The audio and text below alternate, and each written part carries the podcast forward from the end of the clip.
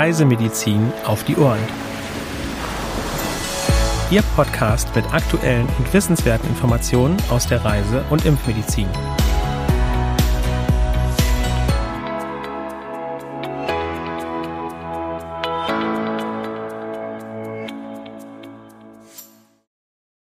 Wir begrüßen Sie am heutigen Mittwoch, dem 25.01.2023, zu einer neuen Folge Reisemedizin auf die Ohren. Heute berichten Ihnen meine Kollegin Helena Schmidt und ich, Hendrik Baerbohm, über wissenschaftliche Fakten rund um das Thema Reisemedizin. Auch von mir ein ganz herzliches Willkommen und schön, Hendrik, dass du heute mal wieder im Podcast mit dabei bist. Möchtest du unsere Zuhörerinnen und Zuhörer direkt einmal über die erste Meldung informieren? Aber gerne. Wir haben zunächst einige Meldungen aus Amerika. Ich beginne mit der Meldung aus der Dominikanischen Republik. Hier besteht landesweit ein Risiko für Durchfallerkrankungen.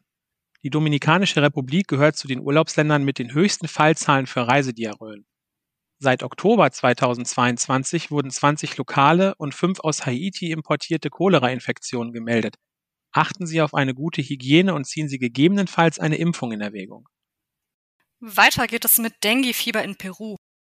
Seit Anfang des Jahres wurden bereits circa 5500 Erkrankungen und sechs Todesfälle gemeldet. Im letzten Jahr wurden circa 72.900 Verdachtsfälle verzeichnet. Etwa 53.700 Infektionen wurden bestätigt. 84 Menschen sind verstorben. Die Behörden haben im April 2022 eine landesweite Gesundheitswarnung herausgegeben.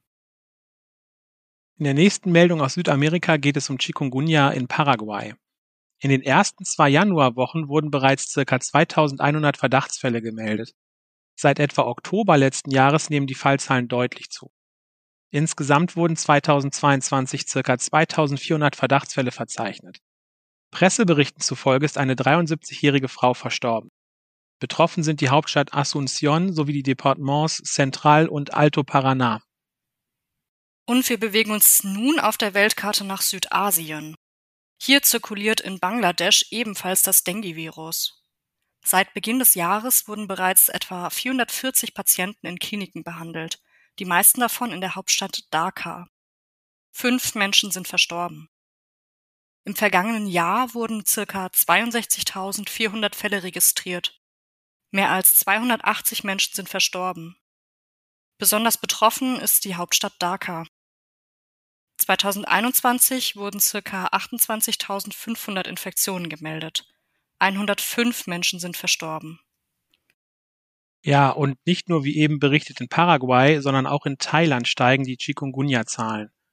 Im Vergleich zum Vorjahr haben sich die Fallzahlen im letzten Jahr verdoppelt. Aus 48 Provinzen wurden insgesamt ca. 1400 Infektionen gemeldet. 2021 wurden landesweit rund 670 Erkrankungen registriert. Bitte denken Sie immer an einen guten Mückenschutz, sowohl zur Prävention von Denguefieber als auch von Chikungunya. Weitere aktuelle Meldungen finden Sie unter www.crm.de/aktuell. Im CRM-Fachwissen dieser Woche geht es um die Ciguatera-Fischvergiftung.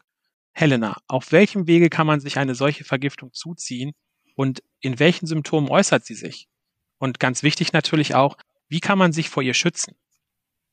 Ja, um deine erste Frage zu beantworten, Hendrik, zu einer Ciguatera-Fischvergiftung kommt es nach dem Verzehr bestimmter Fische, in denen sich das sogenannte Ciguatoxin akkumuliert hat.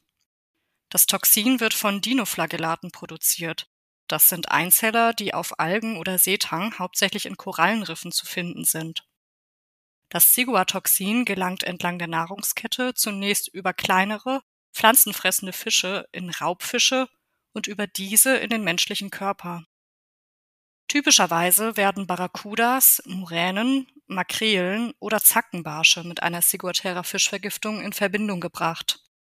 Bei Vorliegen einer ausreichend hohen Toxinkonzentration kann auch der Verzehr von pflanzenfressenden Fischen bereits zu einer Vergiftung führen. Symptome setzen meist nach drei bis 48 Stunden ein und bestehen aus neurologischen Störungen, eventuell begleitet von gastrointestinalen Beschwerden.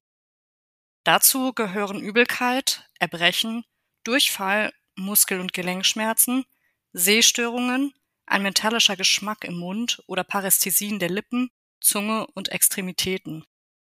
Ein umgekehrtes Warm-Kalt-Empfinden ist charakteristisch für eine Ciguatera-Fischvergiftung, tritt aber nicht bei allen Betroffenen auf. Eine spezifische Therapie gibt es nicht. Die neurologischen Symptome klingen meist nach wenigen Wochen von allein wieder ab, in manchen Fällen halten sie jedoch auch mehrere Monate an. Nach einer überstandenen Vergiftung sollte etwa ein halbes Jahr lang auf den Verzehr von Fisch, Nüssen und Alkohol verzichtet werden, da hierdurch ein erneutes Auftreten der Symptome verursacht werden könnte. Endemisch ist die Ciguatera-Fischvergiftung hauptsächlich in bestimmten Regionen der Karibik, des Pazifiks sowie des Indischen Ozeans, vorwiegend auf den dortigen Inseln. In der Vergangenheit ist es aber auch bereits zu autochthonen Fällen auf den Kanarischen Inseln und auf Madeira gekommen. Ja, wie kann man sich nun vor einer Ciguatera-Fischvergiftung schützen? Da das Ciguatoxin hitzestabil ist, hat ein Kochen oder Braten der Fische vor dem Verzehr leider keinen präventiven Effekt. Oftmals gibt es in Endemiegebieten Hinweise der örtlichen Behörden, die Reisende beachten sollten. So wird etwa vom Verzehr bestimmter Fischarten, von Fischen ab einem bestimmten Gewicht oder solchen, die in der Nähe von Korallenriffen gefangen wurden, abgeraten. Die Innereien, der Kopf und die Gonaden der Tiere enthalten die höchste Konzentration des Ciguatoxins. Werden diese nicht mitgegessen, lässt sich das Risiko also nochmals verringern. Wer absolut sicher gehen will, dass er keine Ciguatera-Fischvergiftung bekommt, muss auf den Verzehr von Fisch komplett verzichten. Damit schließen wir die Rubrik CRM Fachwissen. Hendrik, du hast noch Neuigkeiten aus der CRM Fortbildungsabteilung, richtig? Genau, und auch keinen Hunger mehr auf Fisch gerade. Ähm Aber kommen wir zu der Fortbildungsabteilung. Denn am 10. und 11. März diesen Jahres findet unser 24. Forum Reisen und Gesundheit mit dem Themenschwerpunkt Reisen rund ums Meer in Berlin statt. Hier freuen wir uns besonders, Sie wieder persönlich im NHAU Hotel im Stadtteil Friedrichshain begrüßen zu dürfen. Sie können diese Veranstaltung als reisemedizinische Fortbildung nutzen, da sie als Refresher anerkannt wird. Unter den Vortragsthemen erwarten Sie unter anderem Kreuzfahrtmedizin nach und mit Corona, Seekrankheit, Wege aus der Kinetose, mit Kindern am Meer, giftige Meerestiere, Sonnendermatosen, aktuelle Mückenausbreitung in Europa kommen die Tropenkrankheiten zu uns, Impfen bei Immunsuppression und viele weitere. Ja, und wenn Sie nicht vor Ort teilnehmen können, ist das überhaupt kein Problem, denn Sie können stattdessen einfach unseren unkomplizierten Livestream inklusive Chat-Funktion mit simpelstem Zugriff von überall aus nutzen. Eine Stornierung ist hierbei bis einen Tag vor Veranstaltung kostenfrei möglich. Die Teilnahme am Livestream ist mit allen Endgeräten möglich, Voraussetzung ist lediglich eine Internetverbindung. Und sollten Sie Ihr kostenfreies CRM Refresher Seminar im Rahmen Ihrer CRM TravelNet Plus Mitgliedschaft bisher noch nicht in Anspruch genommen haben, holen Sie das doch jetzt einfach mit dem Forum Reisen und Gesundheit nach. Ja, und zum Abschluss kommen wir nun noch zum Frage- und Antwort-Special. Helena, was versteht man denn unter dem Läuserückfallfieber? Das Läuserückfallfieber ist eine Erkrankung, die durch das Bakterium Borrelia recurrentis hervorgerufen wird. Die Übertragung des Erregers erfolgt bei unzureichenden hygienischen Verhältnissen durch Kleiderläuse. Verbreitet ist die Erkrankung vor allem im nordöstlichen Afrika, also vor allem in Äthiopien, Eritrea, Somalia und im Sudan. Vereinzelte Herde existieren aber auch in Südamerika und Asien. Die Inkubationszeit beträgt zwei bis 15 Tage. Zu den Symptomen des Läuserückfallfiebers zählen plötzlich auftretendes hohes Fieber, wiederkehrende Fieberschübe sowie ein schweres Krankheitsgefühl mit Schüttelfrost, Gelenk- und Muskelschmerzen. Bei schweren Verläufen kommt es zu Organbeteiligungen oder neurologischen Störungen. Die Behandlung von Läuserückfallfieber erfolgt mit Antibiotika. Ohne Therapie kann die Letalität bis zu 40 Prozent betragen. Ja, vielen Dank für die Aufklärung, Helena. Und damit sind wir auch schon wieder am Ende angelangt, liebe Zuhörerinnen und Zuhörer, und bedanken uns ganz herzlich für Ihr Interesse. Abonnieren Sie gerne auch unseren Newsletter CRM Spot, um auch per E-Mail über aktuelle Meldungen und Themen informiert zu werden. Zur Anmeldung gelangen Sie unter www.crm.de slash newsletter.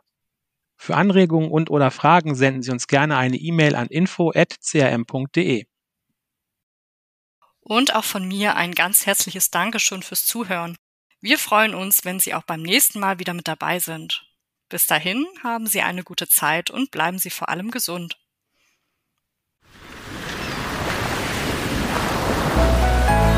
Dieser Podcast ist eine Produktion des CRM, Zentrum für Reisemedizin.